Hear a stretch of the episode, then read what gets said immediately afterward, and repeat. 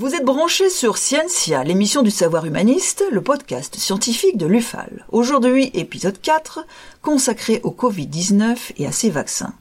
Il est un peu difficile de s'y retrouver avec tous ces vaccins, autorisés ou pas encore, retirés ou pas, revalidés ou non, qui reposent en plus sur des technologies différentes et relativement compliquées.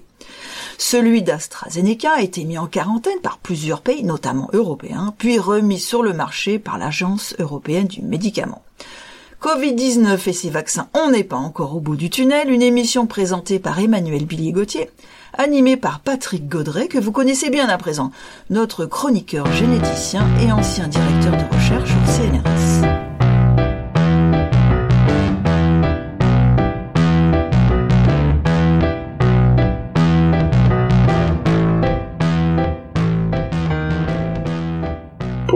Ce numéro 4, ce quatrième épisode de Scientia, le savoir humaniste, Lufal m'a demandé de revenir un peu sur le thème de la vaccination anti-Covid-19 que j'avais abordé euh, lors de, dans le premier numéro de Scientia il y a quelques semaines. Car cela reste un sujet d'inquiétude pour nous tous et un sujet polémique à l'heure où un vaccin, celui d'AstraZeneca, est mis en quarantaine par plusieurs pays, notamment européens.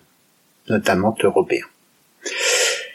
Inquiétude, polémique, voilà qui confirme ce que disait le professeur François Renaud en décembre dernier. Jamais un vaccin n'a autant fait parler de lui. Il précisait sa pensée en disant il faut avouer que si les scientifiques avaient voulu saboter leur travail de recherche, ils ne s'y seraient pas pris autrement. Bien aidés d'ailleurs par une mauvaise communication de la part des politiques et par les chaînes d'information en continu, toujours prompte à provoquer de la division. Le vaccin nouveau est arrivé, comparaison à peine voilée à notre Beaujolais. Il suffit de le dire et d'accompagner ses propos par un étonnement sur la rapidité de la mise au point pour que des milliers, voire des millions d'internautes s'improvisent biologistes expérimentés et déversent sur les réseaux sociaux des monceaux de bêtises incohérents. Mais cela, je vous l'avais déjà dit, je crois. C'est vrai qu'il est un peu difficile de s'y retrouver avec tous ces vaccins différents, utilisés, testés, étudiés, autorisés ou pas encore, reposant sur des technologies différentes auxquelles la majorité d'entre nous ne comprend pas grand-chose, il faut bien l'avouer. Un adage populaire, je l'ai entendu beaucoup dans ma jeunesse, dit qu'abondance de biens ne nuit pas. Ces vaccins sont peut-être un contre-exemple. Je me rappelle dans les années 60, il n'était pas question de Covid, mais beaucoup de poliomyélite. La confusion venait du fait qu'il y avait deux Deux, c'est moins que beaucoup, mais c'était déjà trop. Il reste que grâce à ces deux vaccins, le vaccin Salk injectable et le vaccin Sabine ingérable, la polio a quasiment été éradiquée. Incidemment, on peut rappeler que les inventeurs de ces deux vaccins avaient renoncé à les breveter afin de permettre leur diffusion rapide au plus grand nombre. Eh oui, il y a des gens bien même chez les scientifiques et les médecins quasiment éradiqué donc la polio, mais il reste des accidents vaccinaux parfois gravissimes qui n'ont pourtant pas fait interrompre les campagnes de vaccination. Quasiment éradiqué, mais pas totalement en 30 ans de campagne vaccinale. Pour le Covid-19, on en est à 3 mois.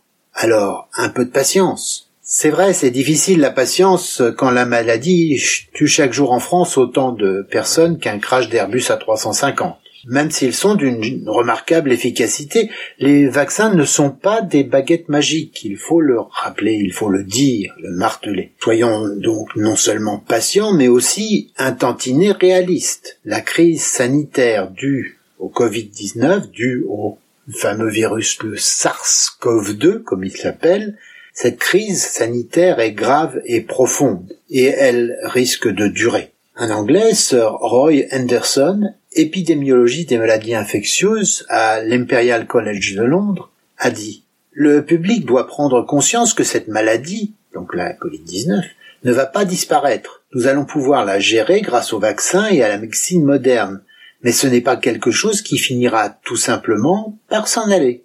Suivant le niveau de contamination que nous sommes décidés à accepter, ou plutôt que nos autorités sanitaires accepteront de nous faire subir, nous serons dans une politique zéro Covid comme en Nouvelle-Zélande et quelques autres pays, notamment en Asie, ou dans la situation de vivre avec le virus comme chez nous, avec une panoplie de mesures ou mesurettes et d'outils sophistiqués de surveillance moléculaire afin de suivre l'évolution du virus et de la pandémie.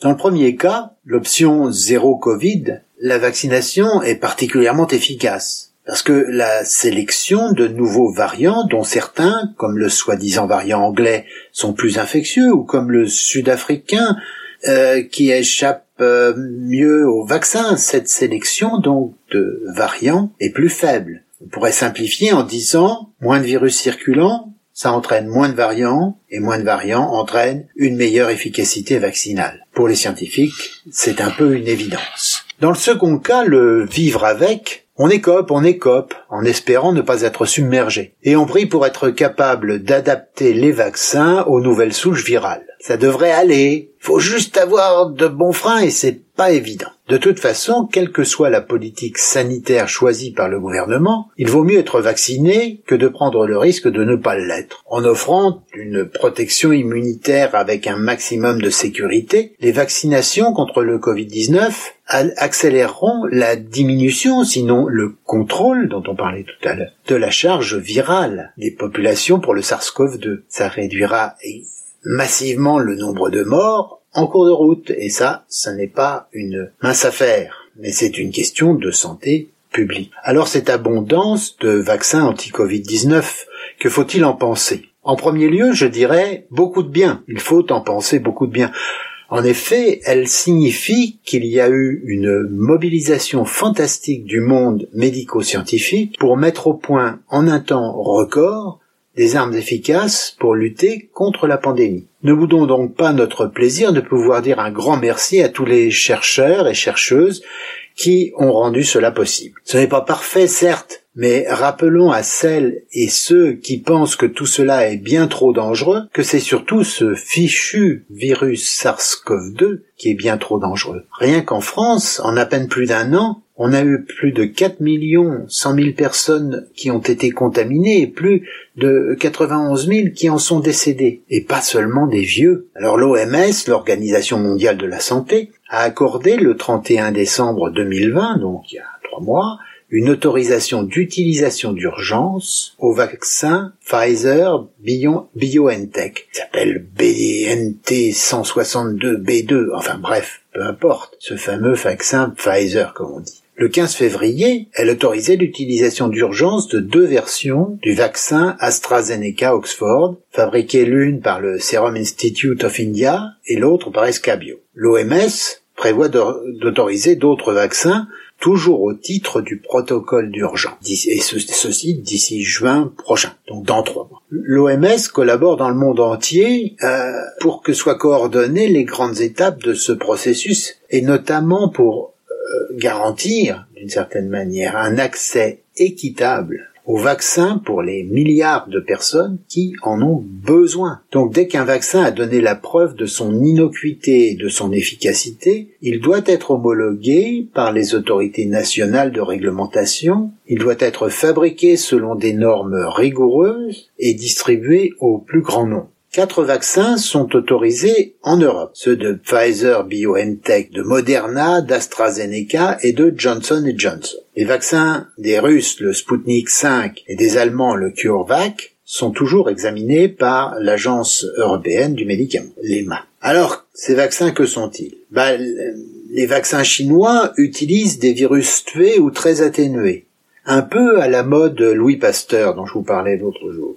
Ils répondent donc à un certain classicisme vaccinal. À part cela, les différents vaccins utilisés ou en cours d'autorisation ciblent tous une protéine, d'ailleurs la même, un constituant particulier du virus. Il s'agit de la protéine Spike, qui permet au virus SARS-CoV-2 de pénétrer dans nos cellules. Comme elle est exposée à la surface du virus, Spike est accessible aux anticorps et aux cellules immunitaires de divers types, pardon, mais toutes habilitées à tuer. Des agents 0-0 en quelque sorte. parce qu'on a su très rapidement séquencer les gènes du virus et notamment le gène Spike, on a pu réaliser différentes opérations. Première opération, fabriquer en grande quantité cette fameuse protéine Spike dans un tube à essai pour l'utiliser comme vaccin. Mais ce n'est pas si simple et ce type de vaccin n'est pas encore disponible sauf peut-être à Cuba. Deuxièmement, on a pu euh, fabriquer en grande quantité l'ARN messager qui permet à la cellule de fabriquer la protéine. On sait aujourd'hui le stabilité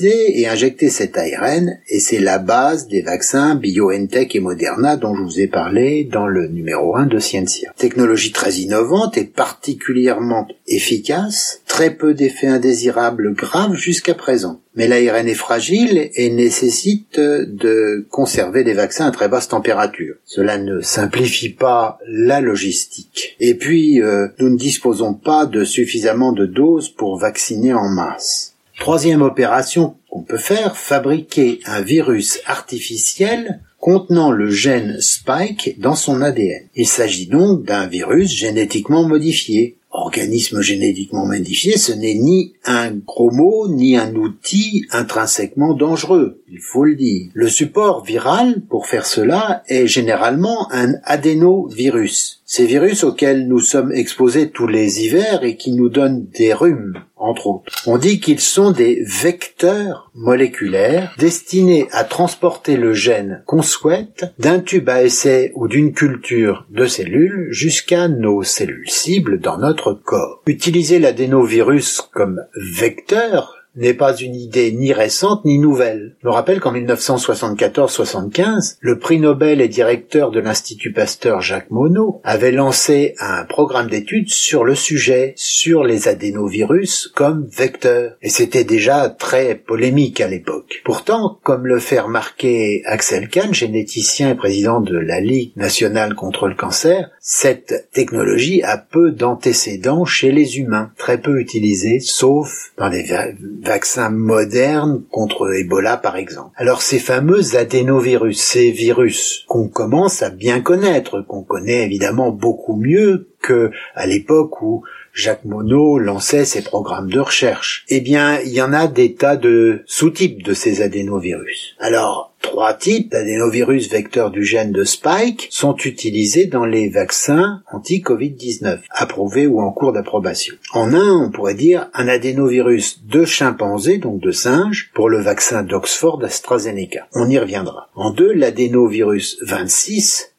pour celui de Johnson et Johnson qui ne devrait pas tarder, du moins on peut l'espérer, à arriver chez nous. En 3, l'adénovirus 5 pour le vaccin CanSino Bio développé en Chine. Et puis euh, les adénovirus 26 et 5, donc les deux précédents, pour le vaccin Sputnik 5 développé par l'Institut russe Gamaleya. Pourquoi deux adénovirus différents? Eh bien la première injection de Sputnik 5 contient un adénovirus 26 qui exprime la protéine Spike et la deuxième injection, le rappel de vaccination, se fait avec un adénovirus de type 5 dans l'espoir de limiter la réaction immunitaire contre le vecteur adénovirus et permettre au système immunitaire de se concentrer, de se focaliser sur la protéine spike qui est sa cible principale. Enfin, c'est ce que nous voulons bien sûr, ce que veulent aussi les promoteurs de ce vaccins. Les vaccins Oxford AstraZeneca et le vaccin Sputnik sont administrés en deux injections séparées d'au moins 3-4 semaines, alors que les vaccins Johnson Johnson et CanSino Bio sont administrés en une seule injection. Ces derniers sont donc, au moins sur le papier, plus faciles d'utilisation, en particulier en situation d'urgence sanitaire. Et oui, parce qu'il est plus facile évidemment de ne pas faire revenir les patients pour leur injecter une dose de rappel. On sait exactement le nombre de doses dont on dispose et donc le nombre de personnes que l'on peut vacciner. Le vaccin d'AstraZeneca est aujourd'hui au centre d'une controverse. Il est très efficace contre les formes graves, hein, une efficacité de quasiment 100%,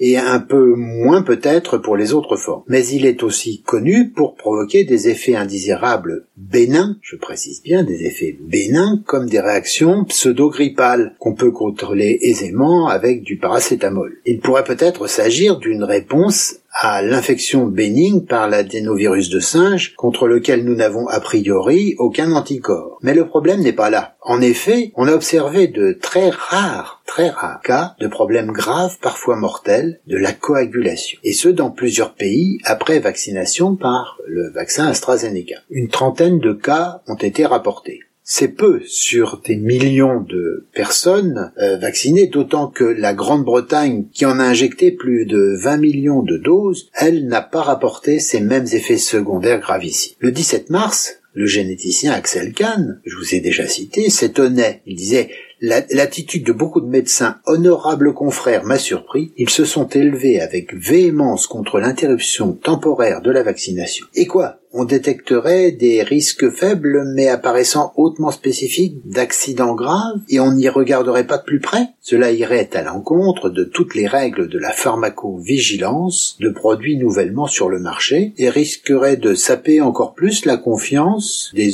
dans les autorités de santé. Il ajoutait même si le rapport bénéfice-risque du vaccin AstraZeneca est très favorable, ce qui semble certain, mais ce n'est qu'un des éléments du problème. L'avenir de son utilisation est fort compromis, sachant que de nombreux produits plus sûrs sont disponibles ou à venir. Donc il a un peu tendance à considérer que AstraZeneca, c'est un peu du passé. Je n'irai peut-être pas aussi loin que lui, mais il est vrai que, et je vais y revenir, il est bon de s'assurer que ces accidents gravissimes euh, ne vont pas se reproduire avec une fréquence importante.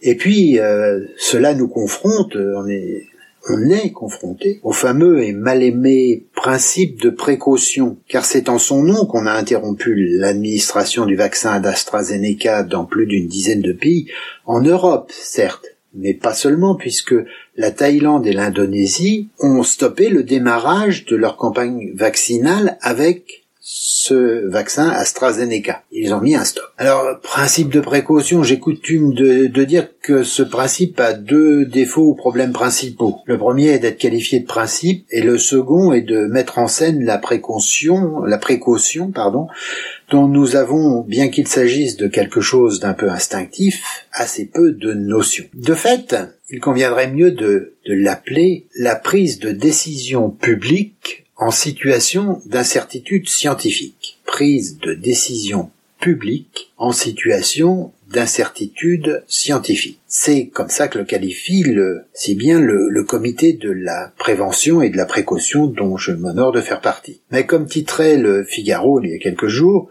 la politique n'arrive plus à distinguer le danger et le risque. Ça, c'est une vraie question. Comme l'écrivait la, la juriste Isabelle Veillard, le corollaire du principe de précaution en présence, pardon, pas de principe. Donc le corollaire du principe de précaution en présence d'un risque avéré est le principe de prévention. Ainsi, la distinction entre risque potentiel et risque avéré fonde la distinction parallèle entre précaution et prévention. En présence d'un danger, donc d'une situation inconnue non quantifiable qui ne permet pas d'évaluer le, risque, d'évaluer un risque. Il faut apprendre à connaître le signal d'alerte afin de le comprendre. Le principe de précaution est donc loin d'être une justification à l'inactivité comme beaucoup trop de personnes le pensent. Un simple stop mais au contraire, c'est un appel, un appel à l'action, un appel à la science, à l'activité scientifique, à l'amélioration de notre niveau de compétence scientifique. Laissons donc les scientifiques sérieux nous dire si les problèmes attribués au vaccin d'AstraZeneca sont réellement liés à la vaccination, et si oui, s'il est possible de déterminer quelles sont les personnes, ou plutôt les groupes de personnes à risque de développer des accidents de coagulation. Petite anecdote personnelle, devant subir une petite intervention chirurgicale, j'avais eu une discussion intéressante avec un anesthésiste sympathique qui devait m'endormir. À la fin, il me dit il faut quand même que je vous parle des risques, mais que vous connaissez sans doute, vous savez, vous savez bien qu'on peut mourir au cours d'une anesthésie, me dit-il pour me remonter le moral. Oui, Bien sûr, je le sais. Et il ajoute, mais bon, vous avez plus de risques de vous faire écraser par un bus en sortant de l'hôpital. La probabilité de se faire écraser en traversant une rue est extrêmement faible, en effet. Pourtant, cela ne nous empêche pas de faire attention en traversant la rue. On nous a appris quand on était enfant à regarder à droite et à gauche avant de traverser la rue. Rappelons-nous, si nous avons la tentation de dire qu'après tout le risque est très très faible et que le rapport bénéfice-risque reste favorable. En un mot, si nous avons envie de céder à la tentation du moindre mal, rappelons-nous donc ce qu'en disait la philosophe Anna Arendt. Elle disait Politiquement, la faiblesse de l'argument du moindre mal a toujours été que ceux qui choisissent le moindre mal oublient très vite qu'ils ont choisi le mal. Lors des journées nationales d'éthique organisées par le CCNE, c'était en 2006 je crois, euh, le sociologue Didier Fassin nous disait que les sociétés contemporaines ne cessent d'inventer de nouveaux intolérables, c'est-à-dire de nouvelles frontières morales à ne pas transgresser, ce qui participe du reste de la construction d'une commune humanité autour des valeurs de respect, de dignité et d'intégrité tant physique que sociale. Il parlait d'intolérable, mais jusqu'où sommes-nous prêts à repousser les limites de ce que nous sommes disposés à accepter, en termes de politique sanitaire en particulier? Pour répondre à cette question, il faut considérer l'impérieuse nécessité d'une vraie information d'amont. Information, pas hype, pas gros vraie information scientifique en amont. L'impérieuse nécessité du dialogue entre experts et politiciens, celle d'une réflexion citoyenne sur le concept de progrès et de régulation, régulation au sens qu'en donnait Amartya Sen, en particulier au cours de l'émergence d'une technologie nouvelle ou d'un nouveau vaccin pour ce qui nous intéresse aujourd'hui. Et donc, l'impérieuse nécessité du débat public. Certains appellent ça la transparence, je préfère le qualifier de démarche éthique. Je vous remercie de m'avoir écouté et je vous donne rendez-vous très bientôt pour le numéro 5 de Scientia. Merci Patrick Gaudret et je vous retrouve très bientôt pour un nouvel épisode passionnant de Scientia. On pourrait se demander pourquoi l'UFAL, une association qui défend les intérêts matériels et moraux des familles, s'intéresse à un sujet de santé publique comme les vaccins. Tout simplement parce que dans famille, nous entendons à l'UFAL logement, protection sociale, école, écologie, jeunesse et santé. L'UFAL possède l'agrément national délivré par le ministère de la Santé et des Solidarités pour représenter quoi? Pour représenter les patients des hôpitaux cliniques EHPAD, qu'ils soient publics ou privés. Cela signifie que plus de 50 de nos bénévoles siègent dans les hôpitaux et cliniques dans toute la France, de Vichy à Bourg-en-Bresse, de Dijon à Sèvres, de l'île de la Réunion à Nancy, en passant par Bordeaux, Périgueux et tout récemment Metz. Si vous aussi vous souhaitez veiller au respect des droits des patients, faciliter leur démarche, améliorer leur prise en charge au sein de l'établissement, devenez représentant des usagers via l'UFAL et vous siégerez au sein des établissements de santé publique et privés dans les commissions des usagers, les conseils de surveillance et les conseils d'administration, entre autres. Pour ce faire, rapprochez-vous de votre UFAL la plus proche ou envoyez-nous un mot à ufalsiège at ufal.org. À bientôt!